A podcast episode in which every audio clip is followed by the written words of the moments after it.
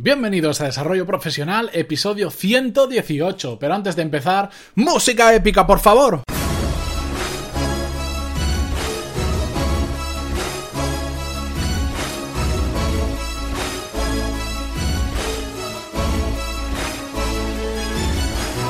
Muy buenos días a todos y bienvenidos a Desarrollo Profesional, el podcast donde hablamos sobre todas las técnicas, habilidades, estrategias y trucos necesarios para mejorar en nuestro trabajo, ya sea porque trabajamos para una empresa o porque tenemos nuestro propio negocio. Y a la tercera la vencida, que lo he tenido que decir un par de veces antes porque no me salía la entradilla, no sé por qué. Algún día voy a guardarme todo esto y voy a hacer un, especial de tomas falsas de, de yo haciendo el idiota cuando me equivoco. Pero bueno, vamos al tema.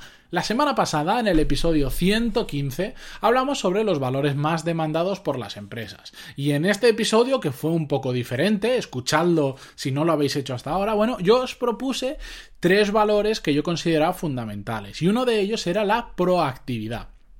Porque al final creo que cuando una empresa va a contratar a alguien, lo que tiene es que contratar a gente que le diga cómo tienes que hacer ese trabajo exactamente. Y no al revés, es decir, no tiene que ser el jefe el que esté constantemente diciéndole al empleado cómo tiene que hacer las cosas. Inicialmente, por supuesto, le tiene que definir muy bien cuál es su trabajo, le tiene que enseñar a hacer cosas específicas, pero al final si tú contratas a alguien es porque estás contratando a, una persona que es mejor que tú en ese campo de trabajo determinado. Y por lo tanto, esa persona te tiene que decir cómo hay que hacer las cosas en ese área. Eh, pues imagínate, contratas a una persona de marketing, no vas a contratar a una persona que sea tan mala que tengas que estar tú diciéndole cómo se tiene que hacer todo, ¿no? Tú contratas lo ideal es que tú contrates a una persona que sea tan buena en marketing, que, que, sea muy bueno y que refuerce ese área y te diga cómo tiene que hacer la empresa el marketing, ¿no? Pues esa es la situación ideal. Por eso es por lo que tenemos que luchar. Evidentemente, no el 100% de los casos se puede hacer así. Que el otro día me llamaron la atención y me dijeron, bueno, sí, es que eso es muy bonito, pero en la realidad, bueno, yo digo lo ideal y después cada uno en su situación pues igual puede llegar a un nivel o a otro, no pasa nada, absolutamente nada. Bueno, todo esto porque os lo cuento. Pues porque al final creo que hay, lo podéis ver en el título, que no te digan qué, qué tienes que hacer. Creo que hay dos tipos de personas, las que hacen y las que esperan a que el jefe les diga lo que tienen que hacer es una forma de catalogarlo, ¿vale? que nadie venga ahora con un hacha a mi casa a decirme que me deja un grupo intermedio. Entendedme, las personas que hacen, las que hacen las cosas, son las personas proactivas, son las que los jefes no tienen que preocuparse si están trabajando o no están trabajando, si están en la oficina o no están en la oficina. ¿Por qué? Porque gente proactiva, porque sin decírselo ya están trabajando. Por supuesto, necesitan que tengan unos objetivos muy bien definidos para poder rendir al máximo. Es decir, si nosotros tenemos una persona que es muy proactiva, que por sí sola ya va a estar empujando y haciendo cosas, pero la empresa no tiene objetivos, pues pues igual está haciendo cosas que no llevan a la empresa a un sitio mejor porque no hemos definido cuál, a dónde queremos llegar ni cuál es el objetivo de la empresa. Entonces hay que marcar un rumbo porque si no, igual rema mucho, pero está remando para el lado contrario que el resto de la empresa, ¿me entendéis? Bien, las personas proactivas normalmente conocen cuál es su trabajo. Y si una persona proactiva, como os decía, no conoce cuál es su trabajo y no tiene objetivos, es un tonto motivado, lo hablamos en el episodio anterior, en el 117, el viernes pasado. Ojo con los tontos motivados, si rema mucho pero rema en otro sentido, vamos mal, por más fuerte que reme, ¿verdad? Bueno, lo bueno de las personas proactivas es que al final, si realmente son proactivas, mejoran continuamente porque terminan siendo muy buenos en lo que hace, porque aunque tú no se lo pidas, se están formando para ser un poquito mejor, están buscando otras formas de hacer lo mismo. ¿Y qué pasa? Que al final, si no lo son ya, terminan siendo mucho mejores que sus jefes, y eso es lo que buscamos. Siempre se dice, rodéate de gente mejor que tú, pues cuando contratas es exactamente igual, contrata gente mejor que tú. Si no, ¿qué sentido tiene contratar a alguien que es peor que tú en un área? Para eso hazlo tú, ¿no? Pues, pues, exactamente de eso estamos hablando. Y el otro tipo de personas que os comentaba son las que esperan a que les digan qué tienen que hacer. Y este tipo de personas pues son mucho más ineficientes porque solo hacen cosas cuando se lo pides y cuando no tienen nada que hacer porque hay una falta de control o, porque no hay objetivos o por lo que sea pues simplemente no hacen. Y empieza el efecto calentamiento de silla muy famoso. Aquí hay que hacer ciertos matices. Hay personas o sea, depende de la maldad que haya o no detrás, pues cambia bastante la cosa. Hay personas que simplemente son muy buenos trabajos, muy buenos empleados, pero que necesitan que le digamos pues lo que tienen que hacer porque va en su carácter. Eso se puede cambiar, pero requiere muchísimo tiempo. Pero eh, necesitan que le digamos qué tienen que hacer. Y tú le dices que haga eso y se pone como una máquina a hacerlo hasta que termina. Pero cuando termina eso, tienes que decirle el siguiente.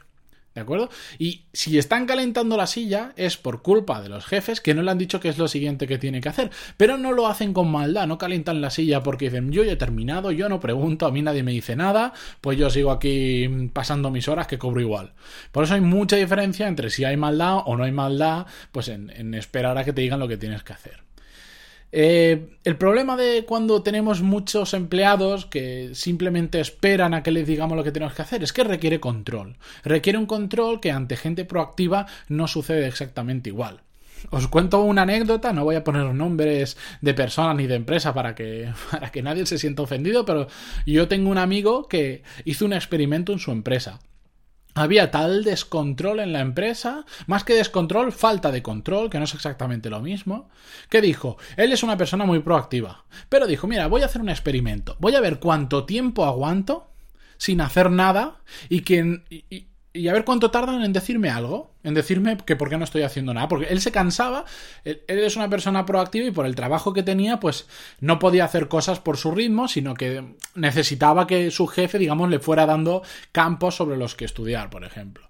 Entonces, dijo, como no me los quieren dar, porque está muy liado, siempre está muy liado y no me quiere decir, voy a ver cuánto tiempo aguantan, en cuánto tiempo tardan en darse cuenta de que no estoy haciendo nada. El experimento duró seis meses y duró seis meses sin que le dijeran absolutamente nada del por qué no estaba, no estaba haciendo nada. Y, solo duró ese tiempo porque se fue de la empresa, ojo, ¿eh? No, porque si no a saber hasta cuándo habría llegado, tendría que haberse quedado para ver si aguantaba dos años yendo a trabajar todos los días, encendiendo el ordenador y a partir de ahí no tenía absolutamente nada que hacer. Y ni una persona fue a decirle, Oye, ¿y tú qué has hecho en estos últimos seis meses? Ni una persona, para que os hagáis una idea. Era un, experimento de calentamiento de silla a propósito a ver hasta dónde llegaba. Evidentemente esta persona, por más que intentó trabajar y, que pedía, no, no se lo daban, pues al final dijo, mira, me voy de aquí, me voy a otra empresa. Porque es una persona muy proactiva y no se sentía realizado. ¿Entendéis lo que puede llegar a pasar cuando tenemos una persona que necesitamos decirle todo lo que tiene que hacer? Como no haya control, Cuidado, ¿eh? Así que, bueno, mi recomendación, por un lado, es que os leáis un libro, un fantástico libro, que este sí que me atrevo a recomendaros a todo el mundo con ciertos matices, que es, bueno, muchos lo conoceréis, los siete hábitos de la gente altamente efectiva. De hecho, habla sobre la proactividad en el capítulo 3, en el hábito número 1. Por si lo queréis leer exclusivamente ese hábito, pues eh, está muy bien desarrollado todo este tema. Para mí es el libro de los libros sobre estos temas. Es súper denso de leer, súper denso de leer. Lo he recomendado muchas veces y a veces la gente me dice, oh, es que ese libro es muy complicado. No, muy complicado, sino me aburre. Pues sí, es que es un libro bastante teórico, pero la verdad es que ahí están todos los fundamentos de los que después han salido cientos, si no miles de libros hablando sobre estos mismos temas, pero digamos más divulgativos que, teóricos. Así que, mm, si queréis que os recomiende algo, os recomiendo ese libro para temas de proactividad y sobre todo os recomiendo que no os tengan que decir lo que tenéis que hacer. Y ya está, es así de simple. No, sé qué más deciros. El podcast no lo puedo continuar más porque está muy claro. Ser proactivos en vuestro trabajo, da igual si trabajáis por una persona o tenéis vuestra propia empresa. Hay que ser proactivo en cualquier sentido de nuestra vida, profesional y personal. Así que nada, espero que hayáis empezado muy bien el lunes, que hayáis recargado las pilas, que este episodio os sirva un poco, pues pues para recargarlas un poco más, no sé de qué manera, pero oye, yo lo digo porque no, porque es gratis y, para eso es mi podcast y digo lo que quiero. Bueno, cachondeo aparte, muchísimas gracias por estar ahí, un lunes más, un día más, de lunes a viernes que estáis siempre por ahí y por, vuestra, uy, por vuestras valoraciones de 5 estrellas en iTunes y por vuestros me gusta y comentarios en iVoox. Muchísimas gracias y, como siempre, nos escuchamos mañana, martes, con un nuevo episodio. Adiós.